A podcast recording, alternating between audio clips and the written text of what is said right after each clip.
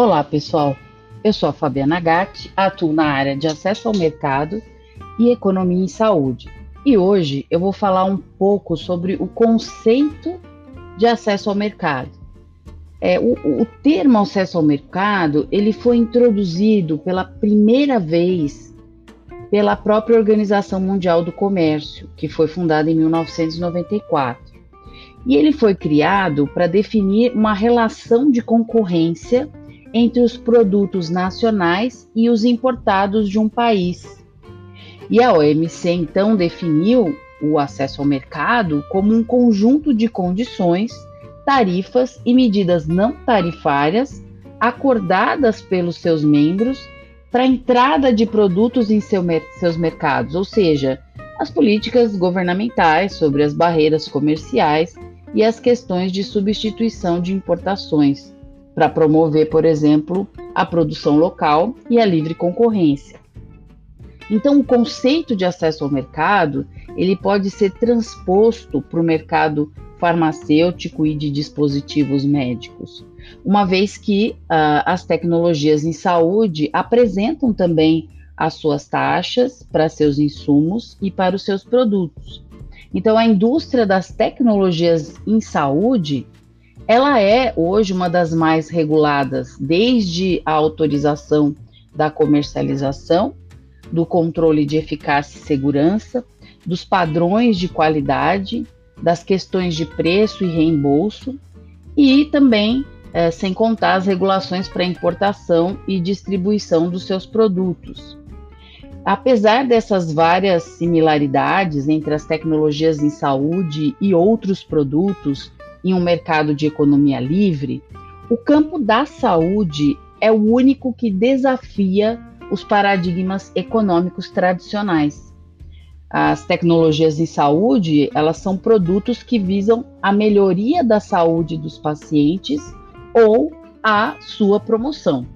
E, e, diferente dos demais produtos que estão sujeitos ao modelo de oferta e demanda, o preço das tecnologias em saúde é geralmente determinado por negociações entre as operadoras, distribuidoras, secretarias de saúde, provedores de saúde, que sejam clínicas, hospitais ou outros, e o próprio fabricante.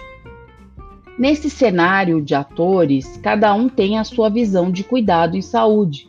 Os gestores de saúde têm uma visão de promover a saúde para a sociedade, e a saúde, ela é um conceito específico também para cada indivíduo, que por sua vez tem as suas características. E aí nem sempre nós temos ferramentas científicas que sejam suficientes para demonstrar as diferenças entre os pacientes.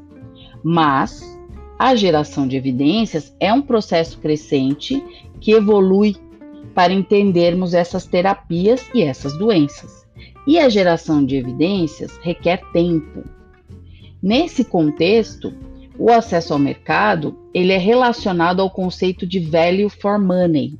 Assim, o objetivo dos estudos de acesso ao mercado é definir justamente as medidas de valor dessas tecnologias e também de serviços em saúde. O termo valor também tem uma ampla variedade de significados. Pode ser valor de uso, valor intrínseco, valor de trabalho, valor de risco, valor de mercado, valor de troca, entre outros. E em economia, o conceito de valor está relacionado a duas teorias diferentes. A primeira corresponde ao custo de produção, matéria-prima mais recursos humanos.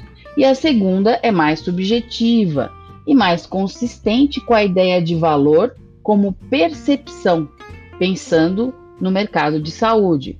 Ou seja, em acesso ao mercado, o valor de uma tecnologia ou de um serviço em saúde depende da percepção subjetiva do gestor de saúde em relação à necessidade médica na sociedade, ou como a tecnologia atinge essa necessidade. Entretanto, é importante frisar que essa avaliação de valor vai além da percepção subjetiva. É baseada em evidências científicas, como os ensaios clínicos randomizados, estudos epidemiológicos, estudos de custo-efetividade e de impacto orçamentário.